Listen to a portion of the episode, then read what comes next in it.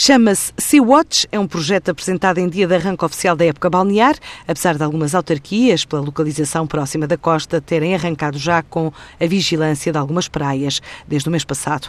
A CIVA entregou agora 28 veículos para ajudar o Instituto de Socorros a Náufragos no patrulhamento de toda a zona costeira, em especial nas praias não vigiadas. Explica Ricardo Tomás, o diretor de marketing da Sociedade de Importação de Veículos. É um projeto que se enquadra na política de responsabilidade social da CIVA e é um projeto que se destina a contribuir para a redução da sinistralidade nas praias portuguesas durante a época balnear. Nós já estamos no nosso sétimo ano de cooperação entre o Instituto de Socorros Anápolis e a CIVA e o apoio materializa-se pelo empréstimo de 28 Volkswagen Amarok, que são as pickups equipadas com motor V6, que durante a época balnear vão patrulhar as praias, sobretudo as praias não vigiadas, em todas as zonas do país, todas as áreas do país, incluindo nas ilhas também. O arranque da época balnear também conta, a partir de hoje, com a reabertura do Ecoparque Zemar, na costa vicentina, após o incêndio do último verão.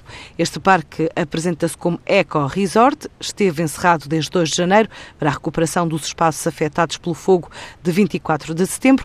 Agora, quatro meses depois das obras, o Zemar diz que se ergueu e abre as portas em formato de soft opening com estreia de novos serviços e eventos nacionais e internacionais.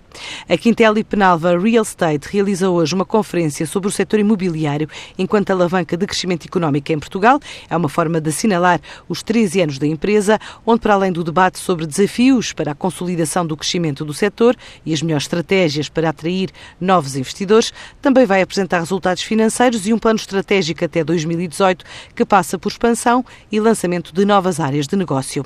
O investimento direto estrangeiro no setor imobiliário português, já se sabe, atingiu o ano passado o valor recorde de 33,3 mil milhões de euros. Franceses, brasileiros e chineses são os principais investidores, sendo que as preferências vão para imóveis de luxo localizados no centro das grandes cidades.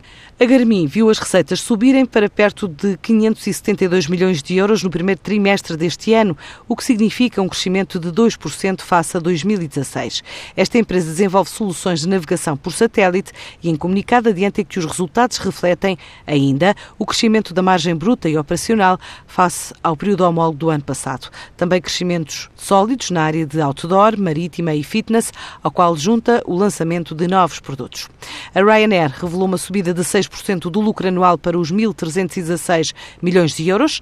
Esta companhia aérea irlandesa de baixo custo destaca para este resultado o contributo da queda de 13% do preço médio dos voos para 41 euros o que permitiu reduzir em 11% os custos unitários. Para os próximos meses, a Ryanair estima um crescimento de 8% no transporte e superar os 130 milhões de passageiros por ano.